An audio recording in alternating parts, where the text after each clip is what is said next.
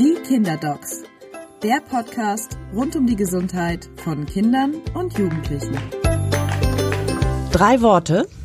Hand, Fuß, Mund. Die meisten Eltern wissen jetzt wahrscheinlich, was gemeint ist. Äh, eine Krankheit, die extrem nervt, die teils auch immer wieder kommt. Und alles, was man darüber wissen muss, das bespreche ich jetzt heute und hier mit unseren Kinderdocs. Unsere Kinderdocs, das sind Dr. Claudia Haupt, Kinderärztin in Blankenese und Landesvorsitzende des Berufsverbands der Kinder- und Jugendärztinnen Hamburg und Dr. Charlotte Schulz, Kinder- und Jugendärztin in Hohe Luft hier in Hamburg und sie ist Sprecherin des Berufsverbandes der Kinder- und Jugendärztinnen Hamburg. Hallo. Hallo, ihr Lieben. Mein Name ist Insa Gall, ich bin Redakteurin hier beim Hamburger Abendblatt und habe zwei Kinder und ich bekenne, meine Kinder hatten niemals Hand, Fuß, Mund, zum Glück. Aber Viele Kinder sind davon betroffen. Da grätschen wir natürlich sofort rein und werden sagen, sicherlich haben deine Kinder das gehabt, aber du hast es nicht gemerkt. Ich habe es nicht gemerkt, ich Rabenmutter. Genau. Nö, weil das äh, auch tatsächlich nicht immer erkannt wird. Das muss man schon dazu Oha. sagen. Das ist eine Virusinfektion, das sind Enteroviren, die das auslösen. gibt verschiedene Typen. Der Hauptvertreter sind die Coxsackie-Viren und davon der Hauptuntertyp die Coxsackie-Viren Typ B. Das sagt jetzt den Eltern nicht viel. Es ist nur, was man damit sagen möchte, ist, dass es eben verschiedene Subtypen gibt und man kann äh, eine Immunität immer nur gegen den Erreger erwerben, den man durchgemacht hat. Das ist der Grund, warum Kinder mehrfach Hand-Fuß-Mund-Erkrankungen haben können. Und ähm, tatsächlich ist es so, dass wir früher das eher gesehen haben im Sommer, meistens im Früh- und Spätsommer. So eine Epidemie ging dann mal durch die Kitas durch. Es ist meistens so, dass die schon im, äh, im Vorschulalter erkranken, die Kinder.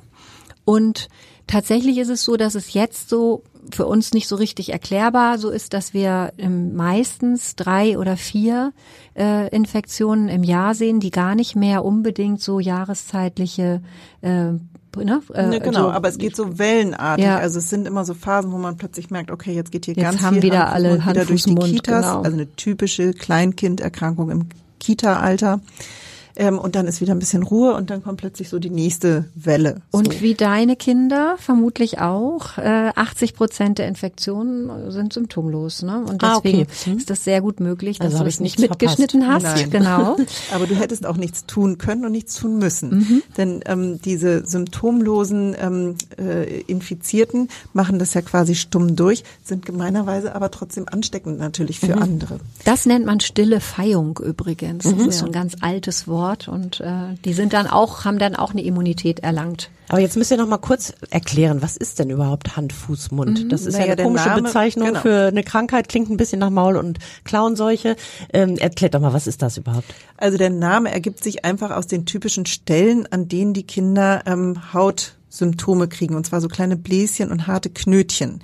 Das sieht man typischerweise um den Mund herum. Also das ist das, was man von außen sehen kann, an der Lippe, oberhalb der Lippe, also so direkt um den Mund herum so verstreut. Ähm, dann können diese Bläschen und Knötchen an den Handinnenflächen und an den Fußsohlen vorkommen. Eigentlich die einzige Erkrankung, die wirklich so typisch knötchenhaft an den ähm, Handflächen und Fußsohlen ähm, auftritt. Also wenn man das hat, dann kann man relativ sicher sein. Genau. Ja, typischerweise ist auch der Windelbereich betroffen bei den Windelkindern, manchmal auch so die Knie und Ellbogen.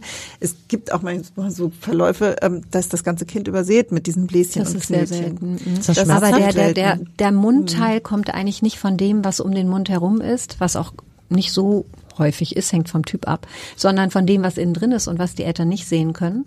Nämlich da, wo man schluckt, oberhalb, also so am weichen Gaumen, ich wieder mit meiner Pantomime, ähm, also oberhalb des der Zunge, wo das Zäpfchen Dann ist. muss man erklären, dass Claudia gerade mit ihren Händen erklärt, wo es sich ist. Und das ist sehr gut verständlich. So. Jedenfalls dort, wo, wo das äh, Zäpfchen am Gaumen hängt, da sind dann eben auch diese Bläschen relativ umschrieben. Und die können auch sehr unangenehm werden. Das schmerzt. Mhm. Das kann sehr schmerzen. Es, wir haben so die Erfahrung, dass die älteren Kinder, wenn die das im Schulkindesalter bekommen, sich mehr beklagen über die schmerzenden Hände und Füße und die kleinsten mehr über das beim Schlucken. Also das ist jetzt natürlich auch nur so eine Faustregel. Ja. Und die Durchseuchungsrate ist sehr, sehr hoch, so dass statistisch gesehen 92 Prozent der Eltern die Viren schon durchgemacht haben, wissentlich oder unwissentlich. Ich habe es ein einziges Mal, ehrlich gesagt, erlebt, dass auch ein Vater betroffen war, der vor mir saß, jammernd mit Aften auf der Zunge und mit ähm, den typischen Knötchen an den Händen. Und lustigerweise, das muss ich mal kurz erzählen, war der von Beruf Restaurantkritiker und mhm. hatte also einen geplanten Restaurantbesuch und irgendwas ganz Hochkarätiges, den er dann leider absagen musste, weil sein ganzer Mund so weht hat, dass er nicht imstande war, irgendwie vernünftig zu essen. Das glaube ich, oha. zu probieren. Tatsächlich genau. habe ich es deutlich häufiger gesehen bei Eltern und ähm, die haben sich dann meistens auch am meisten beklagt eigentlich über die Schmerzen in Händen und Füßen. Der Hals hat sie nicht so genervt und diese Erkrankung ist für gesunde Kinder, die also deren Immunsystem in Ordnung ist, total harmlos. Rubrik, was wir schon so häufig hatten, nervig, aber nicht gefährlich. Man muss aber wissen, dass ähm, es für Menschen mit einem eingeschränkten Immunsystem, das ist ja eine überschaubare Gruppe, der Papa, der eine neue Niere bekommen hat, so einen hatte ich mal bei einem meiner Kinder, oder die Mama, die ambulant in Chemo ist oder so.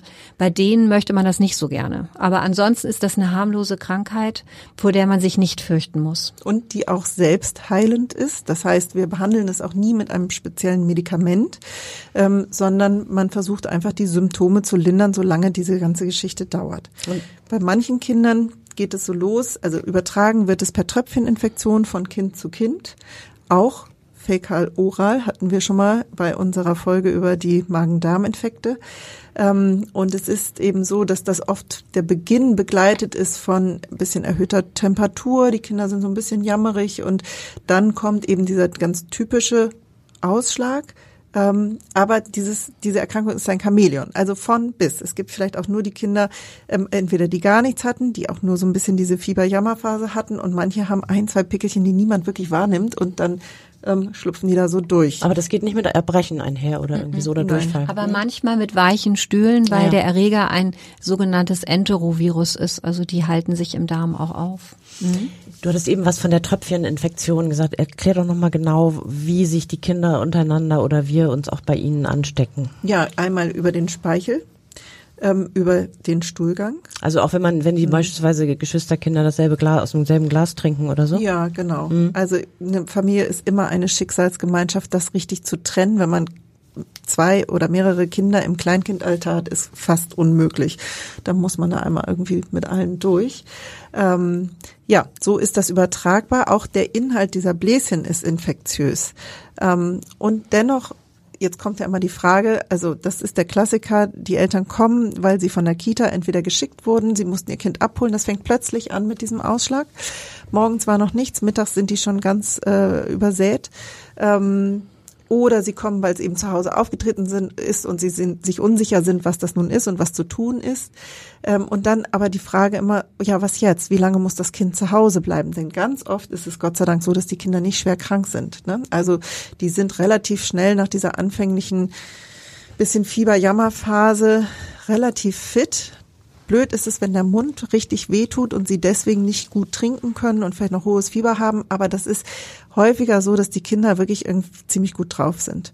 Und dann kommt so ein bisschen der, der Knackpunkt, denn ähm, dadurch, dass wir so viele symptomlose, aber infektiöse haben, kann man kaum rechtfertigen, dass die Kinder, die jetzt irgendwie ihren ähm, typischen Verlauf haben, nicht die Einrichtung wieder besuchen dürfen, wenn sie gut drauf sind, kein mhm. Fieber haben, essen, trinken, spielen. Ähm, und äh, natürlich kann man sagen, man wartet so lange, bis diese kleinen Stellen alle getrocknet sind und nichts Neues dazu kommt.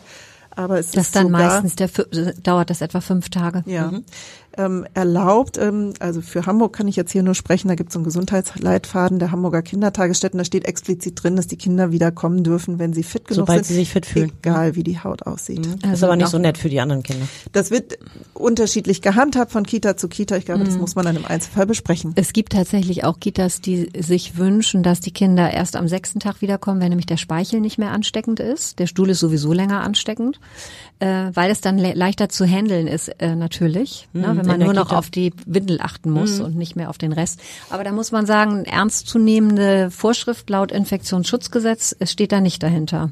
Mhm. Und äh, wir gehen auch sehr viel danach, dass das Kind einfach wieder super fit ist. Und sagt mal, wie kann man denn als Eltern helfen oder wie, wie kann man behandeln, ohne dass man einfach, also einfach, äh, um die Symptome zu lindern? Gibt es da irgendwas, was wir tun können? Mhm. Man kann ähm, gegen die Schmerzen, die diese kleinen Bläschen und Knötchen machen, ähm, Schmerzmittel geben. Es gibt auch für den Mund, für die Mundschleimhaut ein spezielles Gel, was man bei Schnullerkindern auf den Schnuller geben kann oder sonst so ein bisschen vom Finger oder Löffelchen lutschen kann. Das betäubt einfach ein bisschen die Mundschleimhaut, so dass zumindest dann danach ähm, für eine Zeit, die das wirkt, irgendwie besser gegessen gegessen und getrunken werden kann. Ja, und das sind ja auch so Empfehlungen, die wir für die anderen Mundschleimhauterkrankungen immer brauchen. Das eine ähm, ist zum Beispiel die sogenannte Herbangina. Das ist äh, nicht so bekannt. Das ist eine Infektion durch Adenoviren. Das allerdings hat jetzt inzwischen jeder schon mal gehört. Und die können auch äh, an, der, an einer ähnlichen Stelle im Rachen, dort wo man schluckt, Aften machen. Aften, ein bisschen was anderes, sind Geschwüre mhm. in der Schleimhaut. Ähm, jeder hat vielleicht auch schon mal oder viele haben schon mal einzelne Aften wahrscheinlich gehabt, die sie bekommen, wenn sie gerade einen Infekt hatten oder wahnsinnig gestresst sind oder so und wissen, dass die sind so hochrot mit weißen Hof, sind an Zahnfleisch oder Mundschleimhaut, tun wirklich viel schweh, eine gute Woche lang.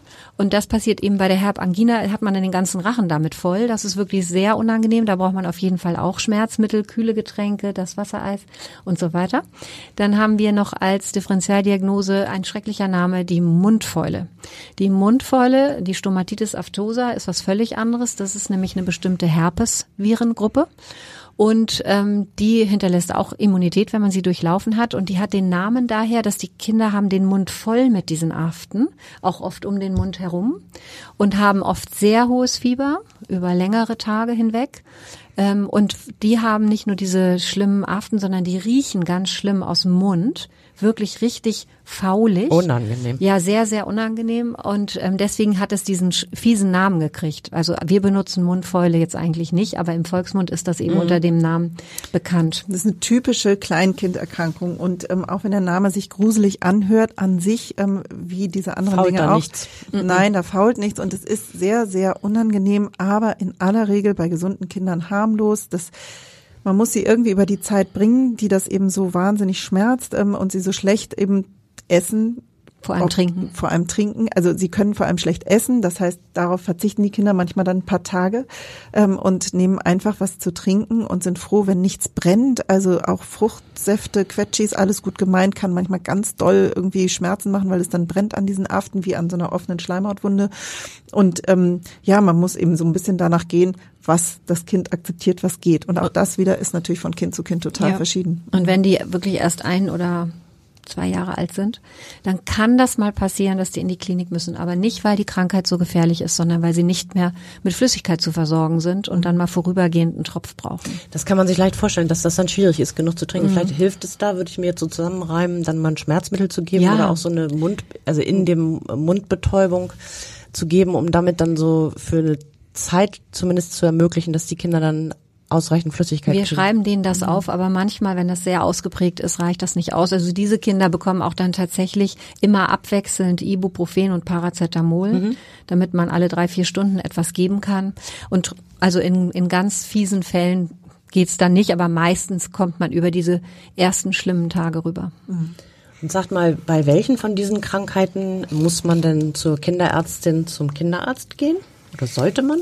Also generell muss man nicht, nur weil man Aften im Mund des Kindes hat, was vielleicht gerade fiebert und ein bisschen jammert, sofort zum Kinderarzt.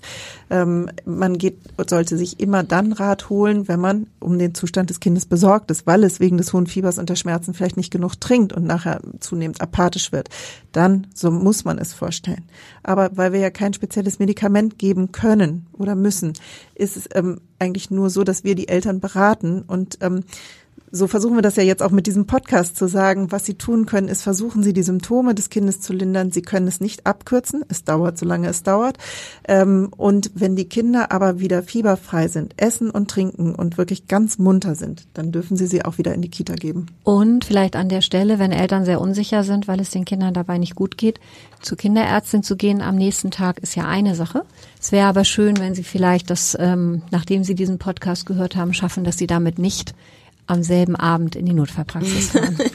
das verweist auf eine frühere Folge unseres Podcasts. Da geht es nämlich um die Frage, wann müssen wir in die Notaufnahme gehen mit unseren Kindern und wann nicht. Mhm. genau. Ja, ganz herzlichen Dank mm, für diese vielen Informationen liebe Claudia Haupt und Charlotte Schulz. Mit unserer Podcast-Reihe wollen wir so etwas schaffen wie einen vertonten Ratgeber zu den wichtigsten Fragen rund um die Gesundheit und Krankheit von Kindern und Jugendlichen. Und das wird nach und nach wie ein Nachschlagewerk zum Zuhören. Und wir freuen uns, wenn ihr, liebe Eltern, ähm, Spaß daran habt und da was mitnehmen könnt, auch wichtige Informationen bekommt. Wenn ihr Folgen verpasst habt, dann findet ihr die äh, überall dort, wo es Podcasts gibt und auch auf abendblatt.de. Und wir freuen uns auf die nächste Folge und sehen uns in der nächsten Woche wieder. Bis dann. Bis Vielen dann. Dank. Tschüss. Tschüss. Weitere Podcasts finden Sie unter abendblatt.de slash podcast.